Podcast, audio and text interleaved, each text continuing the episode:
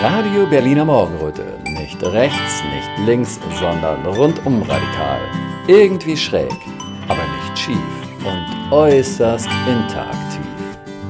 Als alle dachten, nichts geht mehr, kamen wir. Jetzt geht die Sonne auf und ein neuer Podcast bricht an.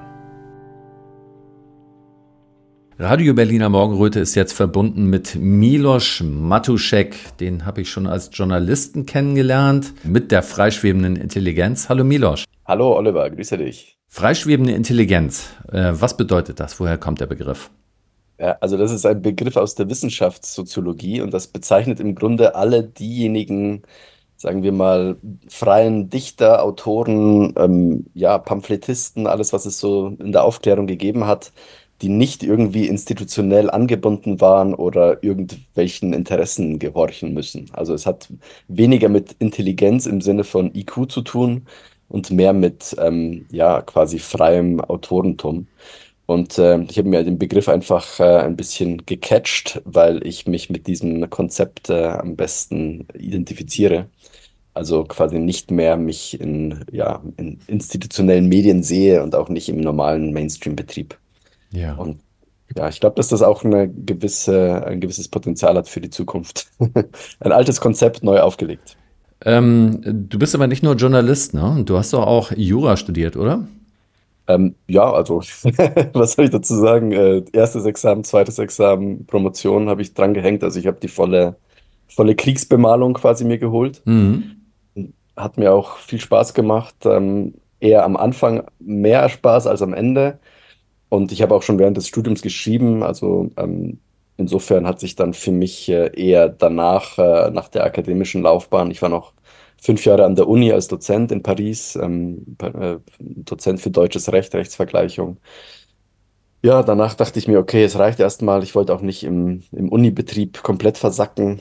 Und dann habe ich mich quasi auf meine zweite Laufbahn gestürzt, die ich schon begonnen hatte, nämlich die Schreiberei. Das war die eigentliche Leidenschaft. Und ja, mein Ziel war einfach, äh, dass ich mir dachte, okay, wenn du es schaffst, irgendwie, irgendwann mal vom Schreiben leben zu können, dann, äh, dann genügt mir das. Dann brauche ich auch nicht viel Geld oder, äh, keine Ahnung, ähm, all die Insignien, die ein Großkanzleianwalt für sich äh, in, in Anspruch nimmt, sondern dann, ähm, ja, setze ich einfach Prioritäten und die Priorität ist für mich äh, Zeitreichtum vor, vor Geldreichtum. Ne? Und mhm ich habe einfach gemerkt, dass mir Lesen und Schreiben mit am meisten äh, Freude bereitet. Und genau, das, das kann ich jetzt machen. Und wenn ich so sehe, viele Kollegen, die ich dann noch aus dem Studium kenne oder auch, auch andere Anwälte, es ist ja so ein bisschen eine Juristenkrankheit, dass äh, irgendwann Juristen, Anwälte anfangen zu schreiben. Also da mhm. scheint so eine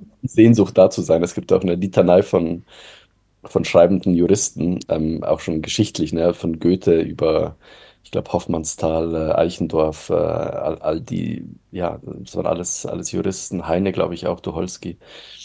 Also in diese Richtung gibt es äh, eine gewisse äh, Tradition und ähm, anstatt jetzt erstmal 20 Jahre irgendwo zu buckeln und langweilige Verträge aufzusetzen, ähm, dachte ich mir, ich gehe gleich in die Vollen und äh, spare mir dann die restliche juristische Laufbahn sozusagen. Aber mir hat das Jurastudium viel gebracht, sage ich mal, für die sprachliche Präzision, die ja auch wichtig ist für einen Autor.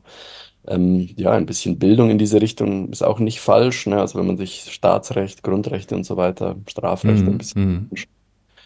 ist das schon ähm, sehr nützlich gewesen. Und ich merke, dass ich viele Dinge von denen, die ich im Studium kennengelernt habe, jetzt auch äh, ja, in der Praxis äh, bezahlt machen. Ne? Also, dass ich einfach sehe, okay, ähm, im Strafrecht wird einfach viel mit, äh, mit Feinstrafrecht operiert. Ne? Also man, man sieht eine Unterscheidung zwischen normalen Bürgern und solchen, die der Staat offenbar für Feinde hält.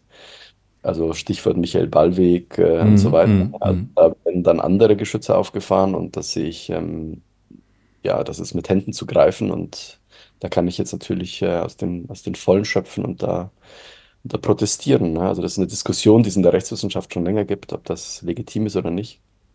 Kann man weit fassen, ne? das Feinstrafrecht. Ja. ja, und seit Corona ändert sich vieles und man sieht langsam, dass sich da eine neue Form von staatlicher, wie soll man sagen, staatlicher Gewalt, die nicht mehr so auf dem Grundgesetz beruht, ähm, herausformt. Und ja, erst ging es gegen Corona-Leugner bzw. Kritiker. Leugner waren es ja nie. Und äh, jetzt geht es eben gegen die Bauern. Und da sehen wir jetzt mal, ähm, wer am Ende den längeren Atem hat. Ja, ähm, wann hast du denn angefangen mit Journalismus? Oh, also meine ersten Texte, also eigentlich habe ich relativ spät angefangen. Ich höre ja Mhm. immer von Leuten, die so mit 16, 17 schon Schülerzeitung Mhm. und mhm. Sachen.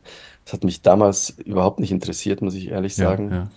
Da habe ich auch gar nicht ernst genommen, so äh, Schuldeutschaufsätze schön zu schreiben. Ähm, habe mich eher geschämt, da irgendwie äh, irgendeinen coolen äh, Text abzuliefern. Ähm, ich weiß auch nicht, ob ich es damals gekonnt hätte, ehrlich gesagt, aber Mhm.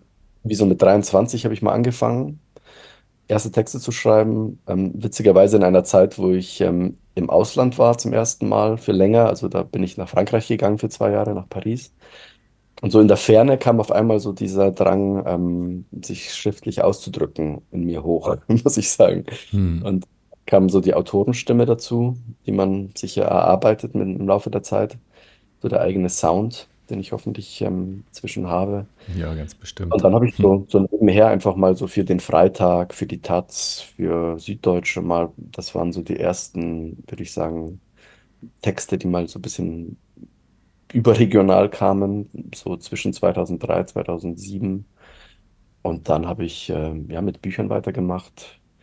Äh, so auch, ja, so klassisch eigentlich, so mit, erstmal so ein bisschen Selbstverlag. Und ähm, also ich hatte ja kein, kein Bein im Journalismus und auch keine Kontakte zu irgendwie Verlagswesen und so weiter. Also ich bin da völlig naiv von außen quasi äh, reingerutscht, reingekommen, habe mich da reingezwängt auch. Ne? Das ist ja keine Branche, wo man unbedingt jeden da mit offenen Armen empfängt Nee. und mit allen Auf und Abs. Ne? Ich hatte kleine Erfolge mit Büchern, ich hatte massive Flops mit, mit den ersten Büchern, ähm, habe aber immer so ein bisschen auch nach meinen Themen gesucht und ähm, die Themen früher waren unverfänglicher. Das war Online-Dating. Männer-Frauen-Thema, romantische Liebe, ähm, alles eher so Sandkästen, würde ich so im Nachhinein sagen. Klar, irgendwo wichtige Themen, aber jetzt nicht so massiv, ähm, ja, sagen wir mal, vital wichtige Themen, ähm, im Vergleich zu dem, was wir jetzt erleben, ne? Und ja, in den letzten Jahren, ähm, irgendwann kam dann eine Kolumne bei der NZZ, das war dann natürlich ein, ein großes Glück. Da hatte ich dann auf, Hm. auf Hm. einmal ein großes und auch gebildetes Publikum, konnte mich da bisschen, äh, bisschen austoben, ähm, bis es der NZZ zu bunt wurde nach sechs Jahren mit äh, einem steilen Corona-Text äh, und den Folgen. Ja, und dann bin ich wieder quasi rausgefallen, so ein bisschen aus der, aus dem Mainstream, beziehungsweise habe mich darum beworben, ausgestoßen zu werden, wenn man es Ja, so ja, aus. ja. Und die Bewerbung wurde, wurde freudsam aufgenommen. Und ähm, ja, aber das war für mich auch ein Glück im Endeffekt, weil ich ähm, gemerkt habe, okay, jetzt sind ja wirklich keine Grenzen mehr gesetzt. Jetzt muss ich die Schere im Kopf gar nicht, äh, ja, gar nicht bemühen bei irgendwas. Die schreibt ja immer mit, ne? Also diese Schere Hm. ist, Hm. das kann mir kein Journalist erzählen, dass er sich nicht, ähm, nicht innerlich ein bisschen auf die Zunge beißt, wenn er einen Text schreibt und sich fragt, oh, äh, gibt es da jetzt Ärger oder nicht? Ja. Also die meisten, glaube ich, kommen nicht in die Versuchung, aber ähm, die, die es äh, betrifft, äh, denken sich das wahrscheinlich schon. Und ähm, insofern, ich glaube auch jeder, jeder Journalist insgeheim wünscht sich im Grunde eine Unabhängigkeit von einem Verlagshaus oder irgendeinem Geldgeber. Ne? Und Ja. wenn die Möglichkeit hat, es irgendwie zu schaffen, dass man auf eigenen Beinen steht und ähm, einen Blog betreibt, wie ich das jetzt mache mit der freischwebenden Intelligenz und da ein bisschen äh, Unterstützung bekommt von, von den Lesern und das einfach tragbar wird, dann ist das ein, muss ich sagen, Jackpot, ein, ja, ein totales Privileg, ähm, ein Publikum zu haben, was aufmerksam ist. Du hast da, ja, das ist ja auch eine sehr unabhängige Form bei Booker on Demand jetzt ein Buch rausgegeben, ne? Ja, genau. Ähm, Stromaufwärts zur Quelle heißt das. Und da im Untertitel ist auch schon wieder was mit Freischweben, ne? Freischwebende Gedanken zur Dauerkrise. Damit man mich erkennt. Ja, ja, ja, klar, das ist so ein Markenzeichen von dir geworden, ja. Ja, freispielen. Ja, ja. Ne, äh, noch mal ganz kurz, noch mal äh, ganz kurz äh, zu dieser Art, das rauszugeben. Ich glaube, da sind die Margen auch ein bisschen höher. Ne? Also ja. wenn du was im Selbstverlag rausgibst. Ansonsten wird man ja immer ziemlich armselig abgespeist inzwischen, oder? Ja, das dachte ich mir eben auch so ein bisschen, wobei es war so ein bisschen ein zweischneidiger Gedanke. Ähm, ich habe einfach gemerkt, dass die Preise massiv angezogen sind im Buchhandel, auch mhm. einfach durch die ganzen Inflationsgeschichten, die wir jetzt hatten. Manchmal kostet schon so ein 190 Seiten Buch 24 Euro, wo ich mir auch mhm. denke, also ich hätte das damals als Student eher nicht gekauft. Und äh, gleichzeitig, klar, sind die Margen auch irgendwie gering und irgendwie denkt man sich so, naja, die Hauptarbeit macht der Autor. Ne? Also man liefert einfach den Inhalt. Mhm. an, korrigiert dann noch alles und wenn man mit allem durch ist und eigentlich schon auf dem Zahnfleisch kriecht, dann sagt der Verlag, wunderbar, jetzt haben wir das Buch und jetzt geht's richtig los mit Marketing. Also lauf mal Pferdchen. Ja, ja. ja. Okay, äh, was macht ihr eigentlich genau? Okay, klar, ihr macht Lektorat, ihr macht ähm, die Produktion, ihr macht vielleicht, schlagt ihr ein dämliches Cover vor, was ich dann verhindern muss. und dafür kriege ich dann was? 5%, 7%, 8%? Denke ich mir irgendwie, ja, ähm, schön und nett und gut, klar, Vertrieb. Ähm, aber dann denke ich mir auch irgendwie, Buchhandel kriegt 40 Prozent, 50 Prozent. Mhm. Ähm, und ja, Self-Publishing ist zumindest für mich jetzt so mal die Möglichkeit, sagen wir mal, das Ding selbst zu machen und gleichzeitig eine für mich höhere Marge zu haben, aber auch die Preise des Buchs gering halten zu können. Ja, um das kontrollieren zu können. Nicht, dass ein Verlag sagt, oh, okay, der Matusche klickt gerade gut, der verkauft sich gut, dann machen wir mal gleich mal 30 Euro. Ja, ja, genau, genau. Ich gar nicht. Ne? Also ein Buch, was weit über 20 kostet, ähm, muss ich schon wirklich äh, durch irgendwas erklären. Also Hardcover und so weiter mache ich, mach ich dann auch nicht.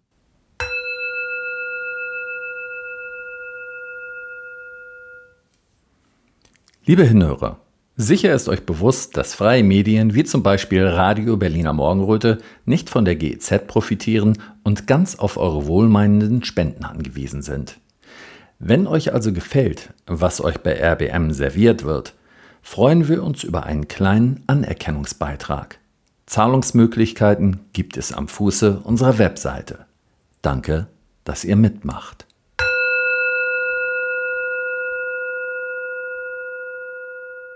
In eurer Sendung äh, Die Sintflutsurfer. Ne? Ähm, da hatten du und Dirk Pohlmann ja was von einer neuen Medienplattform erzählt, auch äh, sich auf dein Buch bezogen, wo du ähm, von dem Pareto-Projekt erzählt hast. Kannst du einmal kurz erklären, was ein Pareto-Projekt bedeutet und was das ja jetzt in Bezug auch auf die neue Medienplattform bedeutet? Gerne. Also im Grunde, also Pareto es gibt einen Ökonomen oder es gab einen Ökonomen, der hat das Pareto-Prinzip entdeckt, ähm, nach ihm benannt natürlich, wonach äh, 20 Prozent ähm, der Menschen eigentlich für 80 Prozent des Ergebnisses sorgen. Und das hat mich ein bisschen inspiriert, dass ich mir dachte, okay, wenn man das jetzt mal auf Journalismus ähm, überträgt, der Ma große Mainstream ist, äh, ist ein Totalausfall gewesen in Bezug auf Wahrheitsfindung in den letzten Jahren. Und ähm, sehr viel Aufklärungsarbeit haben einfach die freien Medien gemacht. Also die sind jetzt nicht mal die 20 Prozent, die sind noch viel, viel kleiner. Und es zeigt einfach, dass ähm, es schon genügt, wenn wenige, die zusammenstehen, ähm, quasi zusammenarbeiten und, ähm, und die können dann auch schon sehr große Dinge bewegen. Ja. Und meine Überlegung war einfach, sich zu sagen, okay, woran krankt denn eigentlich die Medienbranche in den letzten Jahren? Mhm. Und was ich da sehe, ist einfach eine Form von Kartellbildung also, dass eigentlich große Medienkonzerne und öffentlich-rechtliche Medien in mehr oder weniger Schulterschluss mit der Politik, mit den Regierungen. Da haben wir eindeutige Belege. Ne? In der Schweiz zum Beispiel hat äh, der Blick, das ist so die Bildzeitung der Schweiz, ähm, ja, hatte quasi einen direkten Draht zum Bundesgesundheitsminister. Ne? Da wurden Informationen durchgestochen und dafür hat man eben ähm, handzahm pro Regierung berichtet. Das ist Smoking Gun, sorry, das kann keiner wegdiskutieren, das, mm. das wissen wir alles. Mm. Der CEO Mark Walder hat dann auch noch Briefchen an andere Medienkonzerne geschrieben, man solle doch auf die gleiche Linie kommen, jetzt alle gemeinsam den Bundesrat, also die Regierung unterstützen. Und ähm, ja, die gleichen Verflechtungen äh, gibt es einfach äh, Drehtürprinzip bei den öffentlich-rechtlichen. Und ähm, genau, also diese Form des Kartells kann eigentlich nur dadurch, sagen wir mal, ähm, zerstört werden, wenn es viele Einzelkräfte gibt, die eben freischweben, dezentral, zensurresistent arbeiten können. Ähm, all diese Themen, die wir jetzt haben, ne, unabhängig ob das Migration, Klima, Corona, Kriege, ähm, Versorgungskrisen, jetzt Bauernproteste sind, ähm, bei all diesen Krisen haben wir oftmals ja gar keinen direkten Draht zu den Themen, sondern alles, was wir sehen davon, mhm. äh, auf einem Bildschirm ne? oder auf äh, ja, Pixel im Internet oder, oder gedrucktes Wort auf Papier. Und das gibt für uns dann irgendwo die Realität wieder, obwohl es ja nur das wiedergibt, was gesendet wird in, in erster Linie.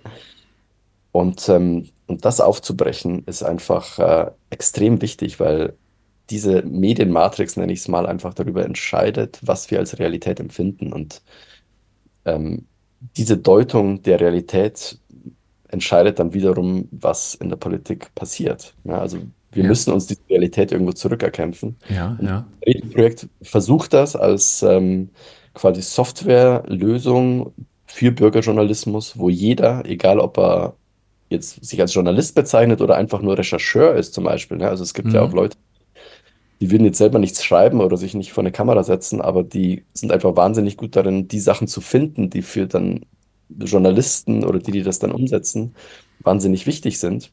Und diese Leute auch entlohnen zu können in so einem, in so einem äh, ja, System, fände ich sehr gut. Also ich finde, dass die Wahrheitsfindung eine mehr oder weniger kollektive Aufgabe ist. Das ist nicht nur der Journalist, der das zu machen hat, sondern das, dazu kann sich jeder berufen fühlen. Ne? Journalismus mhm. ist ein geschützter Begriff. Ja, ich habe zu dieser, ich habe, ich habe zu dieser neuen Medienplattform hätte ich noch mal, also die ja erstmal gedacht ist, ne, das ist ja auch ein langer Weg dahin. Aber dazu habe ich sehr viele praktische Fragen tatsächlich, ne, weil ähm, du hattest ja gesagt, für den Anfang da braucht man erstmal 600.000, um das zu starten und dann nachher was weitergeht, irgendwie zwei bis drei Millionen. Also wie das zusammenkommen soll, sollte, äh, können wir ja gleich noch mal drüber reden. Aber erstmal wäre für mich die Frage, äh, woraus setzen sich die Kosten da zusammen? Ja, also im Wesentlichen, wenn du ein dezentrales System aufbauen willst, hast du massive Kosten für, ähm, ja, für die Knotenpunkte, für die Server, die du betreibst. Ne? Also mhm. sind da an verschiedenen Lösungen dran, um das irgendwie äh, gering zu halten, aber ein echtes dezentrales System hat einfach massive Kosten, die sich äh, ja jedes Jahr quasi, quasi ergeben. Darf ich jetzt mal kurz fragen zu Servern? Das ist für viele immer so ein abstrakter Begriff, ja. die ja von nichts verstehen. Ne? Ruft man denn jetzt irgendwelche Leute an? Kannst du bei dir zu Hause einen Server hinstellen oder nehmt ihr da schon irgendwelche äh, von Leuten, die sowieso Server anbieten? Ähm, äh, deren Server und äh, wie, wie sieht das da in der Praxis aus? Ja, das müsste man noch genauer gucken. Ne? Also, das mhm. ist ja erstmal nur eine Idee, mit der wir starten. Ähm, mhm. also, ob man da jetzt, also wir haben Privathosting für bestimmte Sachen haben wir schon, ne? Also, mhm. da ist in der Schweiz abgedeckt. Aber ähm, es geht zum Beispiel um, ähm, also wir wollen aufsetzen auf eine bestehende Plattform. Unser Ziel ist jetzt nicht quasi eine ganz komplett neue Lösung ähm, zu starten, mhm. beziehungsweise das Rad neu zu erfinden. Also wenn es was in diese Richtung gibt, dann nehmen wir das als Bausteine und fügen diese Bausteine quasi erstmals neu und originell zusammen. Und was so die Kommunikationsbasis angeht für dieses ähm, Pareto-Projekt, würden wir uns auf die Plattform Noster begeben. Ah ja. ja. Also Noster ist quasi sowas wie ein dezentrales Twitter, ja. wo jeder einen Knotenpunkt betreiben kann. Und ähm, dieses System ist dann auch dezentral und zensurresistent. Aber wenn du selbst quasi etwas starten willst, wo du mehr als fünf oder zehn dieser Knotenpunkte betreiben willst, wird das recht schnell ähm, ja einfach auch äh, ein, eine Kostenfrage. Also man wird quasi ein bisschen den Trade-off machen müssen. Willst du was äh, Dezentrales, dann wird es teurer. Willst du was Zentrales, wird es billiger. Und äh, das sind so die Hauptkosten neben den Entwicklungskosten. Ne? Ich bin selbst in der Schweiz, mein Team ist auch in der Schweiz. Äh, ein, äh, ein ja, ein, ein CTO bei Google äh, ist schnell bei ein paar hunderttausend Euro im Jahr oder Franken im Jahr dabei, was Gehalt angeht. Ne? Das mm. ist mhm. einfach, das sind die Hauptkosten, ne? würde ich also sagen. Also hochqualifizierte Leute in dem Bereich werden da einfach Leute, gebraucht, ne? Genau, die einfach Softwarearchitekten sind, die mit äh, dezentralen Technologien arbeiten können. Und ich will einfach auch die Besten gewinnen. Ne? Also ich will nicht äh, mm. sagen, ähm, ich nehme mal jemanden, der mir erzählt, er kriegt das schon irgendwie hin, sondern ich habe jetzt Leute dabei, die mir das nicht erzählen, sondern die sagen, hey, guck, das habe ich schon gebaut. Also Ja. entweder du es mir oder glaubst es mir nicht.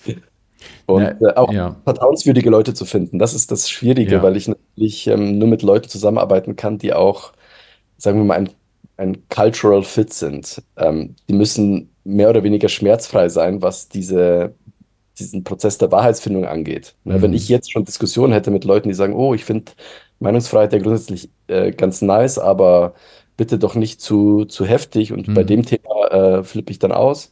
Mhm. Das ginge nicht, ne? Also ich ähm, muss da sehr selektiv vorgehen, mit wem ich, äh, mit wem ich da zusammenarbeite und die Grund, äh, Grundausgangsposition ist da bei mir eher, dass ich sage, ähm, okay, zeigt ihr mir mal, was ihr bisher gemacht habt. Don't talk, just do, ne? Und äh, zeig, was du gemacht hast. Und diejenigen, die dann quasi Skin in the Game schon bewiesen haben, sind dann für mich so die, die erste Wahl. Aber bisher muss man auch sagen, ne, geldmäßig, äh, die haben alle bisher umsonst gearbeitet. Ne? Ja, Also seit sechs ja. Monaten sind Leute am Tüfteln. Du, ich ich habe da mal Äh, eine, ich habe da mal eine Frage, also über das Team, was du vielleicht hast oder wer dich da vielleicht schon unterstützt. Du machst ja auf der einen Seite dein, dein, äh, dein eigenes journalistisches Projekt und äh, das klingt jetzt so, dass du auf der einen Seite äh, Leute finden musst, die das machen können, die qualifiziert sind. Auf der anderen Seite musst du noch Geld sammeln äh, dafür. Wie groß ist dein Team?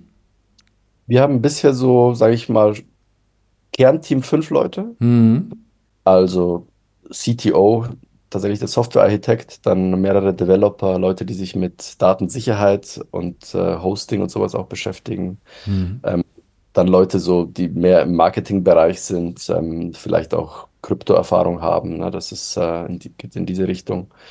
Und äh, ja, auch Leute, die an Unis arbeiten, da auch mit, ähm, mit Softwarearchitektur zu tun haben und mit Sicherheitsfragen. Also ich würde mal sagen, fünf, sechs Leute im Kernteam und noch so drei, vier Satelliten, die mithelfen, die, die Input geben. Ähm, genau, das würde ich mal so sagen, ist so, so bisher, bisher die Größe.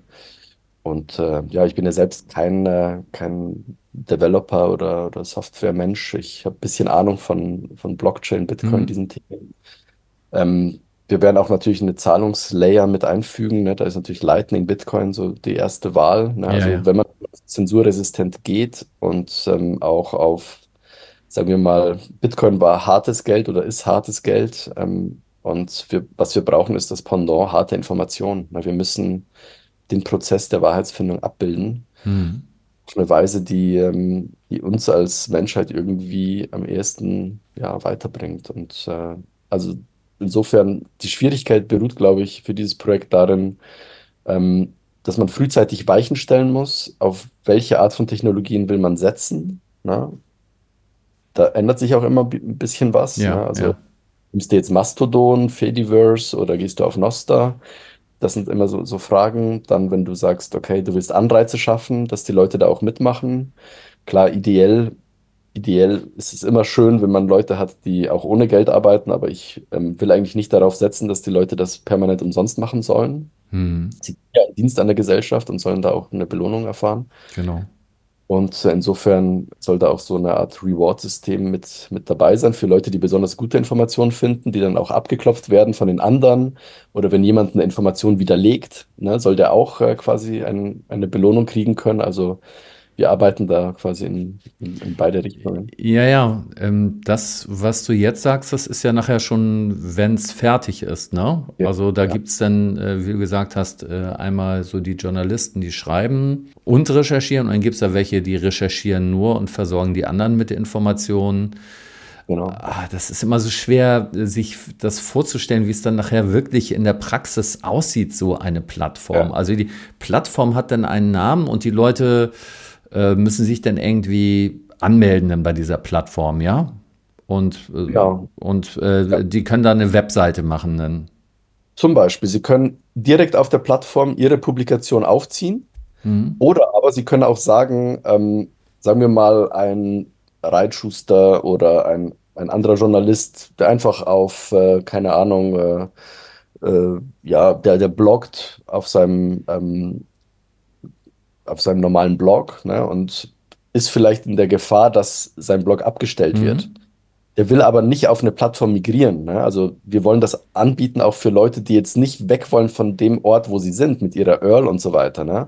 Das Ziel ist ja nicht, dass wir jetzt sagen, hey, wir machen wiederum einen neuen Zentralismus auf, mhm. ne? bieten auch wieder eine Angriffsfläche, sondern die Leute sollen ruhig da bleiben, wo sie sind. Sie sollen dann aber im Zweifel, wenn es hart auf hart kommt, ähm, ihr Backend verbinden können mit unserer Struktur, ne? dass man quasi ihre, ihre Inhalte nicht mehr, nicht mehr abstellen kann. Ne, also wenn jemand zum Beispiel jetzt einen, einen Blog hat auf ähm, WordPress mhm. ne, und der sagt, okay, ich, ich lade jetzt einen Artikel hoch, der geht über ein ganz krasses Thema wie vielleicht Pizzagate, Epstein, mhm. Pädophil. Mhm. Ähm, diese Inhalte werden sehr oft einfach wegzensiert mhm. ähm, und ich laufe da Gefahr, dass mir der Artikel abhanden kommt. Ich will für diesen Artikel quasi eine stärkere Verbindung haben, dass der einfach unzensierbar bleibt, dann wäre es theoretisch möglich, technisch möglich, dass man diesen dann, diesen Artikel dann verbindet mit unserer Plattform und der dann auf diese Art von ähm, ja, technologischen Layer läuft. Ne? Also quasi wie über ein Widget. Ne? Hm. So in der Art. Also ich kann das nur wiedergeben, wie, äh, wie mir das meine Techniker erklären. Ich bin da natürlich eher Laie. Ähm, ein verständnisvoller Laie hoffentlich. Ähm, also damit kann es beginnen, aber wenn jemand sagt, okay, ähm, ja, für mich ist das äh, auch per se möglich, da zu migrieren, dann, dann bitte sehr, weil im Kern dahinter stehend ist ja eine dezentrale Struktur. Ne? Und solange die ähm, nachvollziehbar für jeden existiert, ist alles, was wir machen, dezentral. Und auch wenn es auf, keine Ahnung, über unsere Website aufrufbar ist, deren Angebot, ist es ja trotzdem so, dass die Leute eigenständig sind. Also ich will nicht quasi alle Leute gruppieren um mich herum und zentrieren, sondern ich will sie im Idealfall dort belassen, wo sie sind und aber gleichzeitig, dass sie auf Sendung bleiben können. Mhm. Ja, das, das. Und was man aber machen kann, und vielleicht kann man es dadurch ein bisschen veranschaulichen, ähm, stell dir vor, oder woran ich so ein bisschen leide als Journalist, ist, dass man oft einen Artikel schreibt zu einem Thema, wo schon recht gute Sachen geschrieben worden sind und man so erstmal eigentlich alles zusammenfassen müsste, um auf den Stand des, auf den aktuellen Stand des Irrtums zu kommen. Und das ist ein bisschen mühsam, wenn man sich schon da ein bisschen auskennt und auch ein bisschen langweilig ähm, für den Leser vielleicht, der sich auskennt. Und es wäre eigentlich ganz schön, wenn man zu bestimmten Themen auch so eine Map, so eine Art Mindmap hätte, eine Art Visualisierung von, von den wichtigsten, sagen wir mal, ähm, Informationspunkten, ne, also sagen wir mal 9-11, zwei Flugzeuge fliegen in zwei Türme und drei Türme krachen ein oder so. Also, dass man einfach sieht, okay, welche Informationen sind, sind schon relativ gut abgeklopft, wo gibt es vielleicht noch ähm, ja, Unklarheiten oder, oder eine, ja, eine Beweislage, die noch nicht so schlüssig ist. Und dass Menschen dann direkt an diesen, an diesen Quelleninformationen weiterarbeiten können und dazu neue Sachen liefern können. Und dass sich das dann wie eine, eine Baumstruktur, wie so ein Baum der Erkenntnis, könnte man es vielleicht nennen, mit neuen Verästelungen ähm, ergibt. Ne? Wir geben ja die, den Prozess nicht vor. Wir wissen gar nicht, was noch alles auftauchen kann und müssen natürlich flexibel sein. Aber ähm, so stelle ich es mir am ehesten vor, dass man auch dann Themenkomplexe über so eine Plattform gut abbilden kann. Das wäre dann ein bisschen wie Wikipedia, aber nur viel, mhm. viel stärker erweitert, auch weniger zentralisiert und äh, natürlich auch äh, auf eine andere Weise ähm, mit Anreizen versehen. Also Wikipedia ist ja inzwischen auch ein Kartellsystem geworden, wo bestimmte, ähm, ja, bestimmte Autoren privilegierten Zugang haben. Und diesen Zugang müsste man sich vielleicht auch bei so einer Plattform erstmal verdienen durch gute Informationen, die sich aber auch nicht durch Reputation per se ergibt, sondern dadurch, dass man gute Arbeit geleistet hat, dass jeder sehen kann, okay, die und die Person, vielleicht anonym auf unserer Plattform, wir wissen nicht, wer es ist, hat uns die und die Quellen bisher geliefert mit Links, äh, mit Dokumenten, die sich als echt herausgestellt haben. Ähm, da entsteht vielleicht eine Gewichtung in der Reputation, die für die Zukunft eine, ja, eine vielleicht höhere Belohnung vorsieht oder sowas. Ne? Also da kann man ein bisschen, denke ich, äh, denke ich, spielen. Ja, ja, ja das, das erinnert so ein bisschen an diese Freeware, die von vielen äh, verschiedenen Leuten so zusammen entwickelt wird, wo jeder dran mitarbeiten kann. Das ist eigentlich das Prinzip, ne? So äh, viele ja. Sachen bei Linux werden ja auch so gemacht, bei den Linux-Produkten, ne? Absolut. Dieses Prinzip und dadurch entsteht auch so eine Art, ja, natürliches Wachstum, dass man nicht von vornherein weiß, da und da geht's hin, so, sondern dass man auch auf den Schwarm vertraut und äh, dass da eine bunte Vielfalt entsteht. Ne? Genau. Und da, wo es einfach nicht gut läuft, weil es wird natürlich die Frage sein, was ist letztendlich die vertrauenswürdige Information? Mhm. Wann gilt denn eine Information als vertrauenswürdig? Mhm. Im klassischen Journalismus heißt es dann, ach naja, die muss aus einer vertrauenswürdigen Quelle kommen. Mhm. Das sind dann Journalisten immer die Regierungen, seltsamerweise. Und dann hat man vielleicht noch äh, zwei Quellen. Ne? Also was manchmal funktioniert und manchmal auch nicht, weil ganz viele Meldungen kommen einfach von der DPA.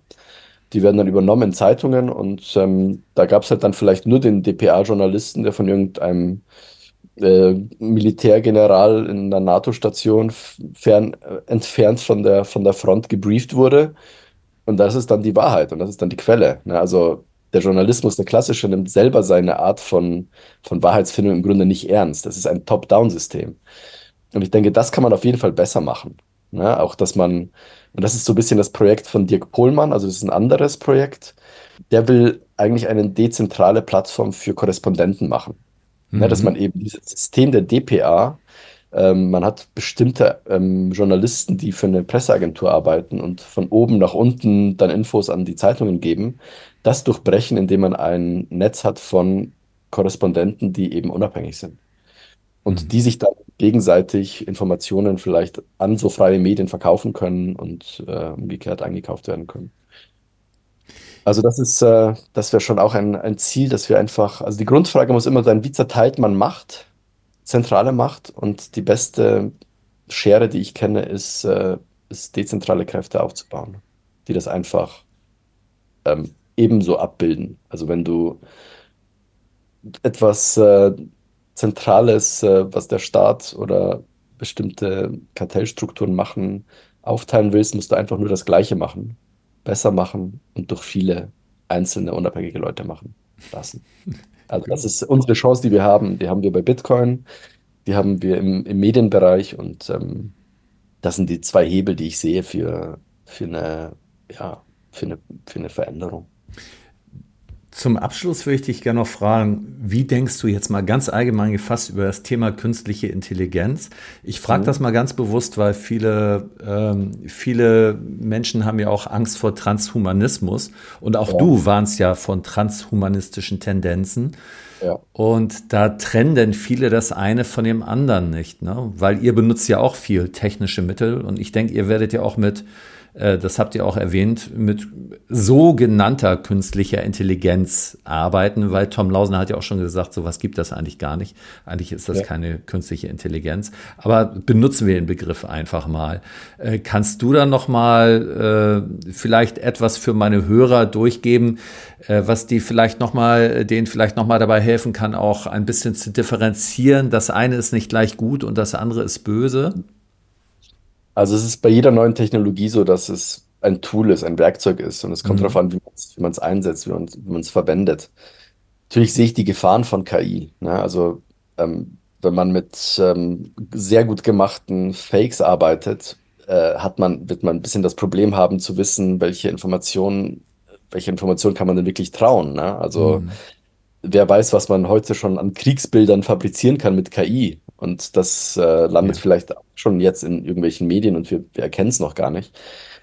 Gleichzeitig gibt es natürlich auch tolle KI-Meme-Künstler wie Snicklink äh, aus Berlin, äh, der, der super geile Videos macht und ähm, da einfach auch eine, eine Kunst, eine eigene Kunstform entwickelt, die wiederum A, gänzlich neu ist, ähm, Sachen machen kann, die man davor nicht machen kann und dadurch auch wieder Sachen bewegt. Also ähm, wo ich KI am ehesten im Journalismus sehe, ist bei der ähm, Durcharbeitung von großen Datenmengen. Ne? Also ich habe damit nur sporadisch jetzt Erfahrung gemacht, ähm, weil ich mal sehen wollte, was so eine KI kann, dass ich mal ein ganzes Buch oder längere Texte einfach da mal einspeise und ähm, anstatt jetzt 500 Seiten zu lesen, lasse ich so eine KI mal ähm, auf bestimmte Schlagworte reagieren und schaue das dann nach in der Originalquelle, ob die das auch gefunden hat.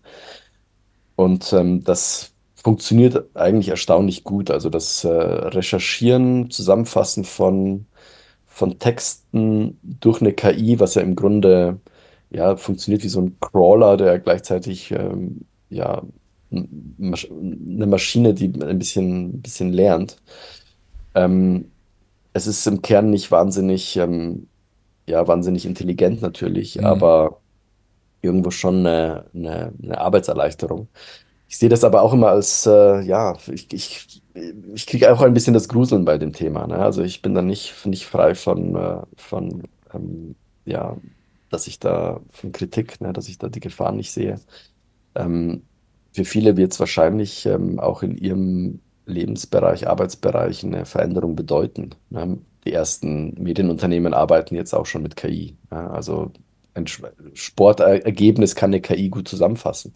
Ja. Da brauchen wir dann auch keine Journalisten mehr. Und das ist natürlich eine Riesengefahr, dass wir dann am Ende nur noch über so Schnittstellen von KIs ähm, miteinander kommunizieren. Ne? Wir lesen Artikel, die von der KI geschrieben sind, veröffentlichen vielleicht Postings, die von der KI geschrieben sind, dann am Ende reden nur noch Computer miteinander. Also das ist äh, eine, eine, eine dystopische Welt, die da vielleicht äh, auftaucht. Ne? Genau, das werdet ihr also bitte auf eurer neuen Plattform vermeiden, ja? Da möchte ich doch herzlich darum bitten, dass das Ja, wirklich nur für die nötigsten Sachen benutzt wird. ja. Ähm, ja, möchtest du zum Abschluss nochmal in Hinsicht auf Spenden und ähm, Sponsoren, sucht ihr auch, kann man auch sagen, dass ihr Sponsoren sucht? Weil ihr habt äh, ja auch erwähnt, dass durch Spenden allein werdet ihr es nicht schaffen. Ne? Ihr braucht dann schon größere Investoren, um das zu finanzieren. Ne? Ja, also ich bin eben da auch kein Freund von Zentralisierung. Also ich würde es ablehnen, wenn jemand sagt, hey, ich habe eine ganz, ganz große Summe und ich Hm. sponsere es komplett. Also, also wenn das jemand machen will, ähm, wir haben einen Verein gegründet, aber man kriegt über die Spenden keine Anteile an diesem Projekt. Das ist mir sehr wichtig zu sagen. Auch wir haben per se keine Anteile an dem, was wir an Plattform schaffen, sondern wir raisen quasi Geld über Spenden, ob das jetzt Einzelspenden sind oder, oder Großspenden, Kleinspenden, ähm, und bauen eine, eine Infrastruktur auf, die dann in der Welt ist und die niemand mehr, auch wir nicht, beseitigen kann. Hm. Und diese Infrastruktur selbst, die ist eigentumsfrei, ne? Die ist gemeinfrei, die kann jeder nutzen. Ne? Ähm, was dann eventuell was kosten wird, um das betreiben zu können, ähm, da wird man halt gucken müssen, ob man sagt, ähm, dass äh, Plattformen, die mit uns zusammenarbeiten wollen, große oder kleinere freie Medien, dass die dann irgendwie eine Form von, äh, von Abo da vielleicht ähm, abschließen können. Hm. Dass Produkte, die über diese Plattform entstehen, ähm, dass die eventuell ja auch vielleicht zuerst mal für einen bestimmten ähm, Abonnentenkreis zugänglich sind. Ne, das kann dann jeder vielleicht, der diese Plattform nutzt, äh, so entscheiden, wie er will. Aber dass man da zumindest irgendeine Art von, äh, von Umsatzsplit vielleicht hat. Ne, also Hm. das wäre schon, äh, wär schon wunderbar. Ähm, also man kann auf dieser Plattform neue Produkte aufsetzen, die wiederum, ja, sagen wir mal, nicht reiner ähm, ja, reiner Gemeinnützigkeit ähm, verpflichtet sein müssen, sondern es können auch ökonomisch äh, tragfähige journalistische Produkte werden. Ähm, vorausgesetzt, dass alle immer Zugang haben zu den Informationen, die diesen zugrunde legen und dann selber neue Sachen draus machen können. Ne? Aber ich würde jetzt niemanden vermiesen wollen, dass er mit seinem Journalismus in Zukunft über so eine Plattform auch Geld verdient.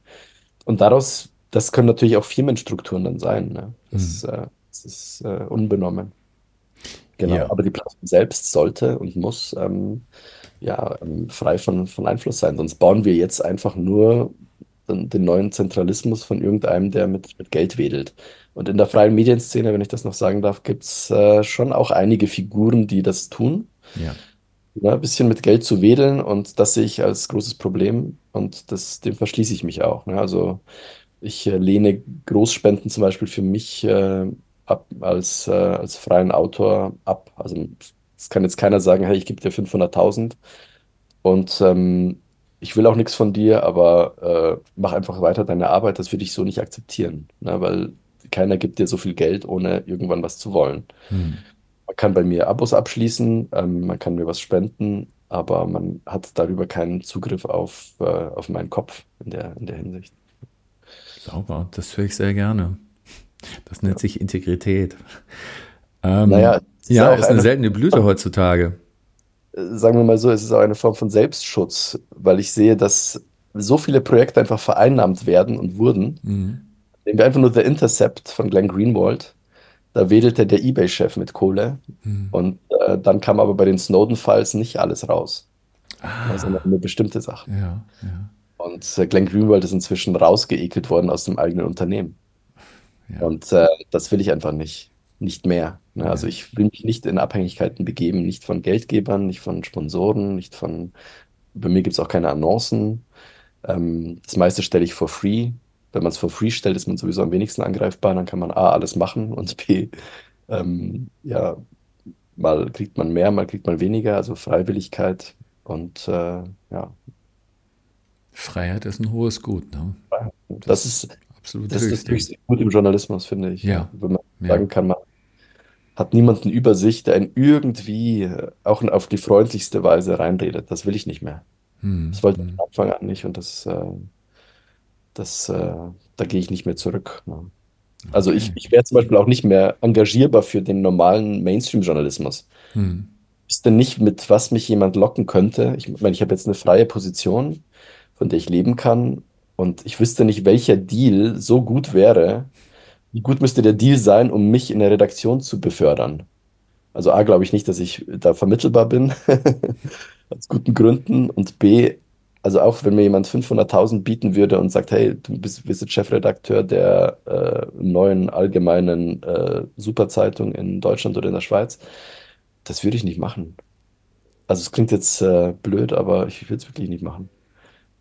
Weil wenn es Geld nicht ist, irgendwo muss doch eine Schwachstelle haben, wie man ich kriegen kann. ja, ja, äh, Nutten und Koks. Kohle, nee. Ja, die kosten auch Geld. Ja, stimmt, stimmt. Ja, ja, klar, klar. Ja, ähm, dann sag doch nochmal für meine Hörer, falls es irgendjemanden da gibt, der noch eine Idee hat, wie man dich personell oder finanziell unterstützen könnte, beziehungsweise nicht dich, sondern diese Idee, dieses Projekt. Ja. Was kann er dann machen, er oder sie, und was können, ja, wo können er oder sie denn hinschreiben? Yes, also das wäre wunderbar. Wir freuen uns immer über Leute, die Ideen haben. Am liebsten von Leuten, die auch schon eben Sachen umgesetzt haben. Nicht nur Ideen haben, sondern mhm. konkret schon Dinge get getan haben. Oder die generell, sagen wir mal, sich, ähm, ja, die, die diese Idee noch bereichern wollen mit, mit weiteren Ideen drumherum, ne? Weil das ist ja ein, ein weites Feld, wo man jetzt äh, sich ein bisschen austoben kann. Und am besten erreicht man mich über meinen Blog, also www-freischwebendeintelligenz.org, freischwebende-intelligenz.org. Und da gebe ich immer eine Kontaktadresse an und das ist äh, kontakt.idw, idw-europe.org. Das ist so meine E-Mail, die ich da nutze. Mhm. Und äh, da kann man mich am besten anschreiben oder man findet mich auf Twitter ähm, relativ einfach und auch da antworte ich eigentlich ganz gut. Ansonsten ja, kann man sich dann weiter über Telegram und weitere Sachen Thema. Und, und Spenden, gibt das schon ein Spendenkonto speziell eben für dieses Projekt? Genau, das gibt's. Ähm, das ist jetzt auf den Verein, läuft das in der Schweiz. Und ähm, also das Spendenkonto, glaube ich, äh, vielleicht gebe ich dir das durch, dass du das. Genau, ich werde das einfach verlinken in dem Bitleitext. Auf, auf whydonate.com gibt's das, findet man das Pareto-Projekt auch als äh, Crowdfunding. Das Pareto-Projekt. Das klingt irgendwie noch so ein von diesen typischen Romanen, die man so kennt, das Pareto-Projekt. Pareto-Trilogie. Das könnte auch ein Romantitel sein, ne? Ja, ja, Pareto genau. Das Pareto-Projekt. Das nächste Mal kommt dann irgendwie so ein anderes Projekt. Genau. okay, alles klar. Gut, Milosch, dann bedanke ich mich ganz herzlich für dieses Gespräch und auch aus eigenem Interesse wünsche ich euch natürlich viel Erfolg mit diesem Projekt. Ne? Absolut. Und äh, es, es wird der Zeitpunkt kommen, wo wir auch sehr direkt auf die freien Medienszene einfach zugehen werden und die bestimmte Sachen auch testen lassen wollen und so weiter. Also wir sind da sowieso schon gut im Kontakt. Und ähm, dann freue ich mich, dass, wenn du vielleicht äh, da auch mit Interesse bei uns dich mal umguckst, sobald wir was vorzuzeigen haben. Da kannst du drauf wetten. Also, Wiedersehen. Vielen Dank, Wiederschauen.